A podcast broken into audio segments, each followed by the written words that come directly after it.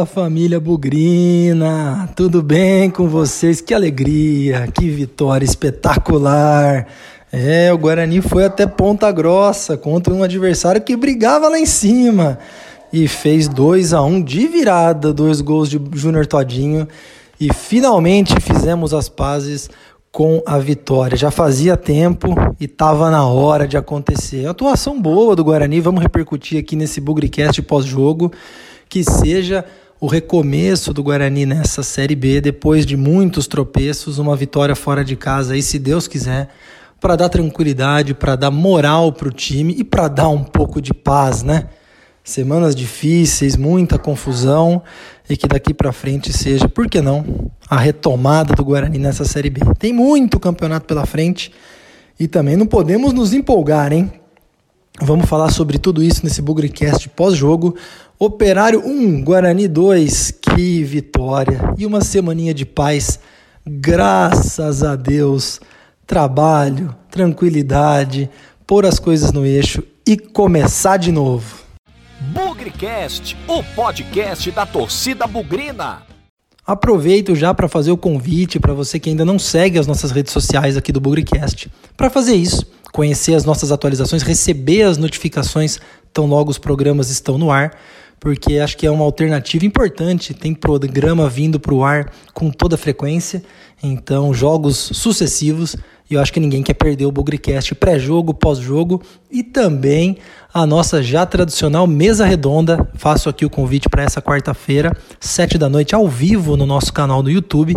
Finalmente teremos uma mesa redonda para falar sobre vitória, para falar sobre coisas positivas. Você que ainda não teve oportunidade de acompanhar ao vivo conosco, tá feito o convite.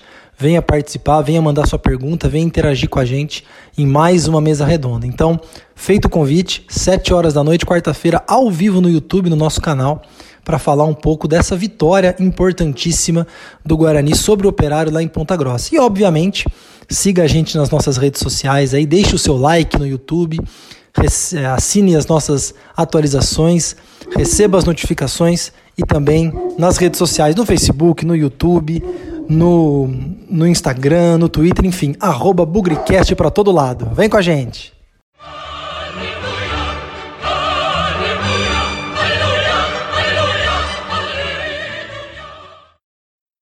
Para quem ouviu o Bugricast pré-jogo e o boletim da nossa jornalista Fernanda Machado, percebeu que o Guarani ia praticamente com a mesma formação que empatou com o Oeste, ou que começou o jogo contra o Oeste que empatou na última segunda-feira. E foi quase isso. Grande mudança, e talvez a principal delas foi a entrada do Murilo Rangel no meio de campo. Nós vamos falar um pouquinho sobre a atuação desse jogador, mas era praticamente o mesmo Guarani. Que chamou muito atenção, esquema tático, praticamente ali um 4-2-3-1, só o Todinho lá na frente, meio de campo bastante povoado, coisa que o Guarani não fazia muito tempo, se eu não estou enganado, o time do Humberto Louser jogava mais desse jeito. Desde então, com Carpini, com os Marlós, com Eutrópio, com Fonseca, eram esquemas táticos completamente diferentes. Esses cinco jogadores no meio de campo deram um certo susto no operário, na minha opinião, no começo do jogo. Tanto é que o Guarani fez ali os 15, até os 20 minutos, foi muito superior ao adversário. Mas aí, os problemas individuais que a gente está acostumado a ver a sensação que deu é que o Operário, um time mais bem montado naquele momento, tomou conta do jogo e em mais um vacilo da nossa defesa, uma grande bobeira ali, o Guarani poderia ter aberto o placar antes, no comecinho do jogo, quando era melhor, mas essa falha do, do sistema defensivo ali do Bidu, muita gente criticou o Rafael Pim por ter espalmado aquela bola, eu não vejo dessa forma, foi um chute muito difícil, o grande problema era ter evitado o chute do atacante do, do operário. E aí no rebote, mais uma falha da defesa, todos os jogadores ali dentro da área, marcando o centroavante, marcando quem estava por ali, esqueceram aquele atleta do operário que praticamente sozinho fez 1 a 0 para eles. Ali foi um momento muito difícil no jogo para o Guarani e para a própria torcida. Não quero dizer que ali naquele momento o operário merecia o placar, de forma nenhuma, o Guarani jogava melhor mas parece que deu uma desencaixada no time. O time ficou espalhado, o time ficou meio perdido.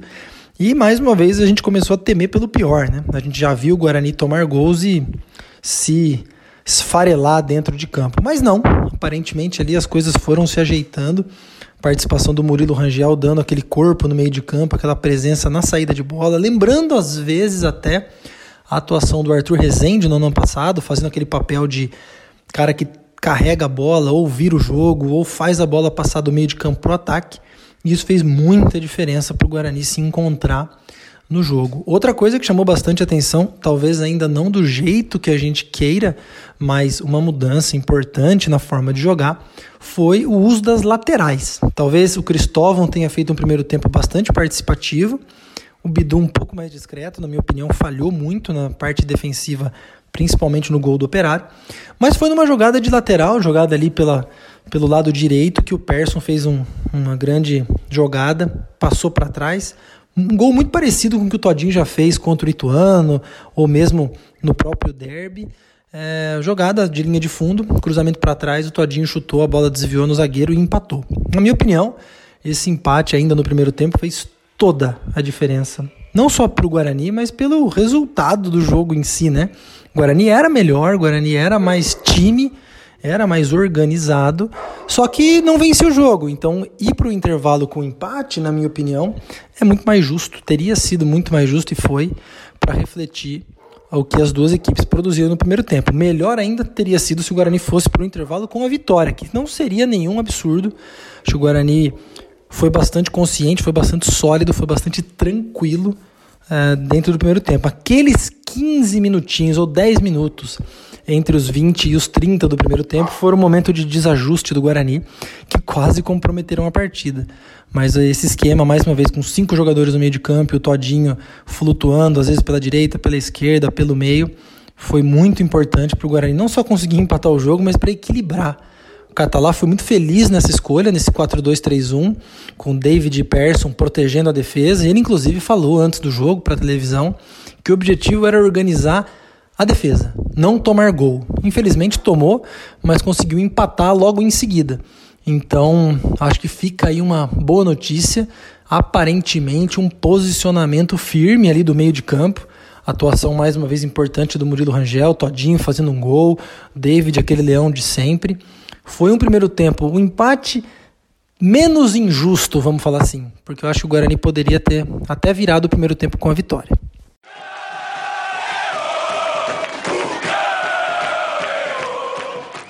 O segundo tempo já surpreendeu e, na verdade, me preocupou de certa forma, porque a entrada do Bruno Sávio desfez esse esquema de cinco jogadores no meio de campo. Continuaram ali o David e o Persson na contenção, protegendo a defesa, mas o Crispim saiu e o Guarani voltou para o 4-2-3-1, agora de uma forma um pouco diferente. O Todinho continuou ali na frente, mas o Bruno Sávio jogando um pouco mais avançado. Então, alguns momentos de 4-4-2, outros momentos de 4-2-3-1. Mas, como eu disse, uma das virtudes do primeiro tempo, que acabou sendo todo o sucesso do segundo tempo, as jogadas pela lateral. O Cristóvão fez um segundo tempo muito bom apoiando bastante, indo até a linha de fundo, tentando algumas jogadas, coisas que a gente não era habituado a ver com o Pablo e não era habituado a ver com o Carpini. E essa mudança, na minha opinião, foi fundamental. Tanto é que o gol acabou saindo numa jogada de cruzamento, mas antes do cruzamento a gente precisa destacar que jogada fez o Murilo Rangel, um chapéu dentro da área, serviu para o Bruno Sávio, que teve só o trabalho de levantar a cabeça, achar o Júnior Todinho, colocar a bola na cabeça dele e ele empurrar para dentro do gol de cabeça. Teve mais um desvio.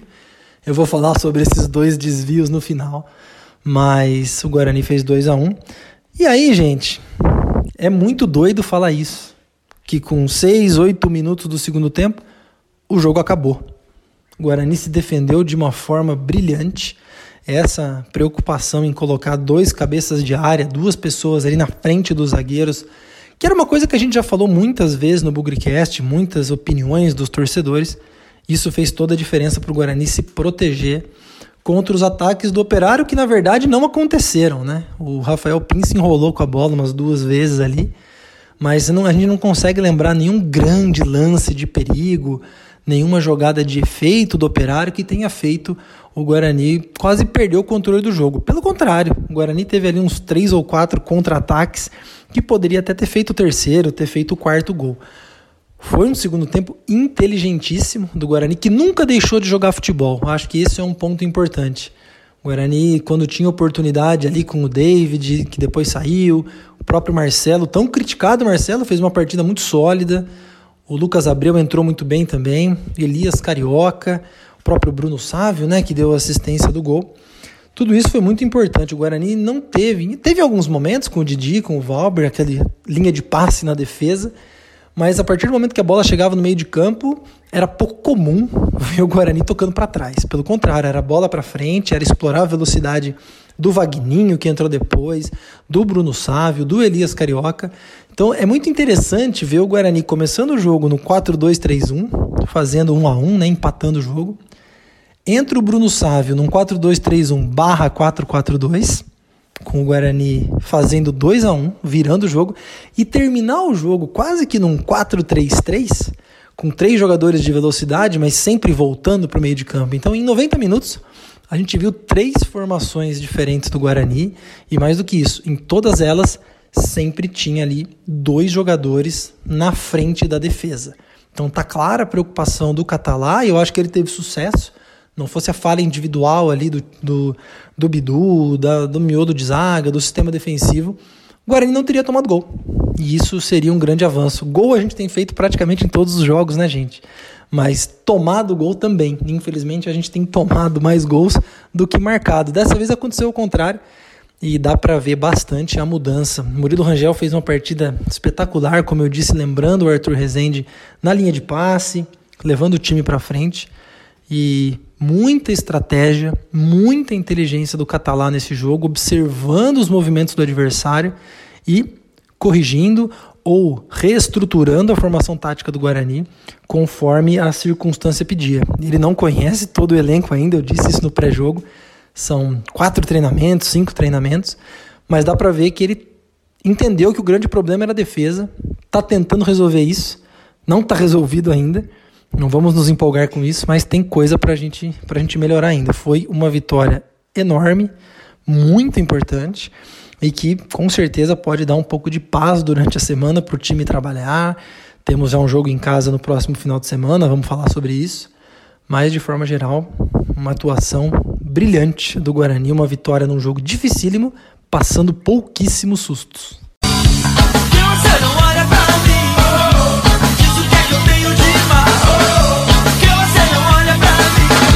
Vamos lá então para as notas do jogo.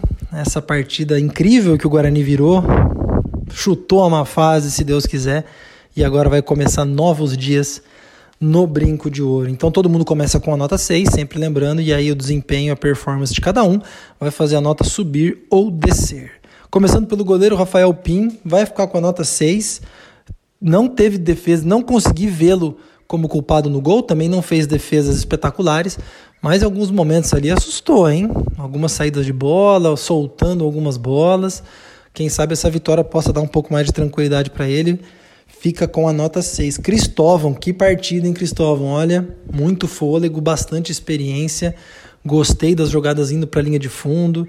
É um lateral na posição, tá ganhando ritmo. Foi muito criticado pela condição física, mas parece que tem encontrado aí o seu caminho. Então vai ficar com a nota 7,5 Cristóvão, grande atuação. Miolo de zaga, Didi e Valber, primeiro tempo falharam no gol, na minha opinião, os dois. Os dois tiveram erros de posicionamento, saída de bola muito complicada. É, vão os dois ficar com uma nota 6. Segundo tempo foram sólidos, foram tranquilos. Acho que fizeram um segundo tempo muito melhor do que o primeiro. Daria 5 pelo primeiro tempo, 7 pelo segundo. Os dois ficam com uma média 6, não consegui ver nenhum muito melhor do que o outro. Bidu, mais uma partida com bola nas costas, tomando gol ali do seu lado, pouca jogada é, de linha de fundo, talvez ali no segundo tempo foi um pouquinho melhor, já aproveitando aí a afobação do operário, mas Bidu, pode melhorar, pode jogar mais, Bidu. Vai ficar com uma nota 5,5 também, não gostei da sua atuação, Bidu, acho que pode ser muito melhor.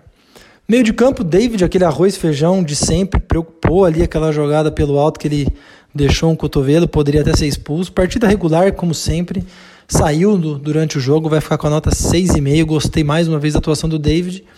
O Persson também, dois caras que começaram, ele e o David, protegendo a defesa muito bem. O Persson, inclusive, fez a jogada do primeiro gol. Eu gosto muito do Persson. Acho que ele precisa de um pouco de paz e de forma física também, né? Que essa assistência aí tenha sido é, o começo da sua retomada no Guarani. Vai ficar com a nota 6,5 também. Para mim, o bola murcha é o Crispim. Não gostei da atuação dele, saiu no intervalo. Não gostei do Crispim, não tenho gostado do Crispim. Acho que ele não tem mais espaço aí nesse time do Guarani. Muito respeito ao profissional mas vamos ver como o Carpini, como, olha eu falando Carpini até hoje, como o Catalá vai querer montar o Guarani daqui para frente. Nesse esquema 4-2-3-1, talvez ele tenha mais oportunidade, mas se tiver que mexer, ele vai ser o cara sacrificado. Nota 5 pro Crispim. Presta atenção, hein, cara. A sua batata tá assando. Continuando meio de campo, Giovani. Atuação bem discreta mais uma vez, teve a chance de fazer 1 a 0 ali no comecinho do jogo. Mais uma atuação sem graça, sem sal, sem açúcar. Vai ficar com 5,5. Outro que precisa prestar atenção, hein? Continuando com os titulares, o último do meio de campo, Murilo Rangel. Que atuação, hein, gente? Puta, o cara chegou, parece que tá jogando Guarani há 5 anos, conhece todo mundo. Grande jogada no primeiro gol, no segundo gol, desculpa, no gol da virada. Tomou conta do meio de campo, desarmou, pôs o time para frente, enfim foi um monstro. Vai ficar com a nota 8, correspondendo aí às expectativas é, da torcida e da sua própria contratação. Vamos esperar agora pela sequência, mas fez uma partida espetacular, como eu disse. Lembrando em alguns momentos o Arthur Rezende carregando a bola do meio de campo para o ataque, chegando na área, protegendo o meio de campo, voltando para a defesa. Esse cara jogou muito. E para fechar os titulares, Júnior Todinho não tem como não ser o bola cheia, um cara que faz dois gols é, e que é o artilheiro do time no campeonato. Júnior Todinho fez dois gols de oportunismo, os dois gols a bola desviou antes de entrar, mas o grande sinal é que agora resolveu desviar e entrar no gol, né? Acho que a sorte talvez tenha ficado aí do, do nosso lado. Nota 9 para o Júnior Todinho, grande partida do jogador. Esperamos que seja aí a continuação dessa, dessa trajetória muito boa no Guarani esse ano, que ele tenha reencontrado o caminho dos gols. Dos que entraram, eu quero fazer uma menção especial ao Bruno Sávio, vai ficar com a nota 7,5. Jogou bem, deu assistência para o segundo gol. Ali no 1 contra 1 é uma das poucas opções que a gente tem. E que, se não for titular, tá com um cara que vai ser sempre o cara do segundo tempo, um cara que o Catalá pode explorar. Muito boa a atuação dele hoje, como eu disse, 7,5. Marcelo, Vagninho, Lucas Abreu, eles vão ficar com a. Vão ficar sem nota, jogaram pouco, mas foram muito importantes aí no posicionamento do time, na proteção. Elias Carioca também, mais um, né? O quinto que entrou. Foram muito bem, mas sem nota. Termino com uma nota 8 para o Ricardo Catalá, pouco trabalho, mas me chamou muito a atenção a variação tática dentro do jogo. Assim que o adversário mudou a sua estratégia, ele rapidamente reorganizou o time e identificou que colocar dois volantes ali na cabeça da área para proteger a defesa pode ser o caminho. Muitas expectativas em cima desse treinador, mas eu tenho certeza que ele vai corresponder. Dois jogos, uma vitória e um empate, não perdeu ainda, né? Apesar de ele não ter comandado o time ali no banco de reservas contra o Oeste mas vem aí começando um bom trabalho. Nós temos ainda somente 30 jogos pela frente. O que a gente fez até agora deu praticamente 20% do campeonato. E a gente torce para que com o Catalá o Guarani retome o caminho das vitórias. Que jogo, amigos!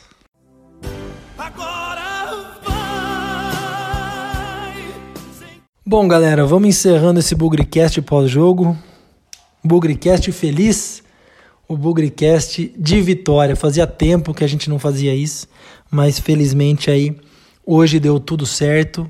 Foi suado, foi sofrido, tivemos que virar o jogo, os dois, dois gols tiveram que desviar nos zagueiros adversários, mas o final foi feliz.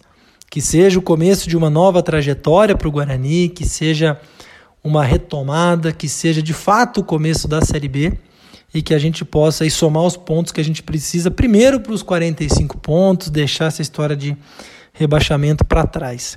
Vai ser um campeonato duro, não dá para negar a importância da entrada do Murilo Rangel nesse time, ainda precisamos ver o Alanzinho, precisamos ver o próprio Bruno Paulo e tantas outras opções. Insisto aqui, as mudanças de estratégia do Ricardo Catalá durante o jogo. Ele está conhecendo o elenco, mas essas mudanças para mim também foram outro outro momento importante aí para o Guarani conseguir ganhar o jogo. Fiquei impressionado com o segundo tempo, tranquilo, firme, e que tudo isso sirva de energia, de combustível para uma semana boa de trabalho, já avisando o Brasil de Pelotas no Brinco de Ouro no próximo final de semana.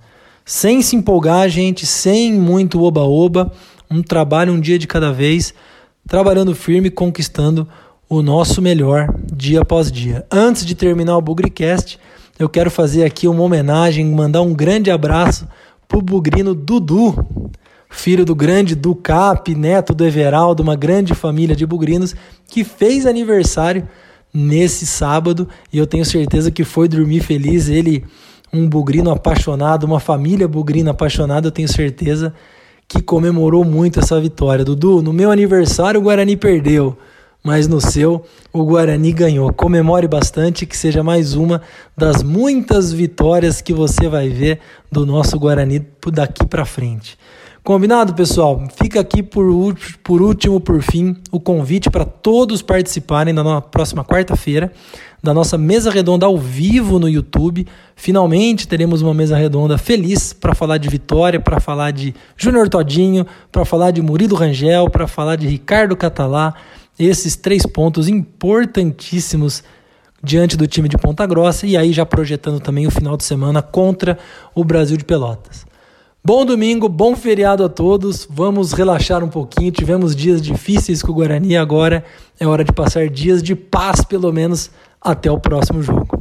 Sem nunca esquecer que na vitória ou na derrota, hoje e sempre Guarani. nós vibramos por ti, na vitória ou na derrota, hoje e sempre Guarani. É Guarani, é Guarani, é Guarani. Guarani.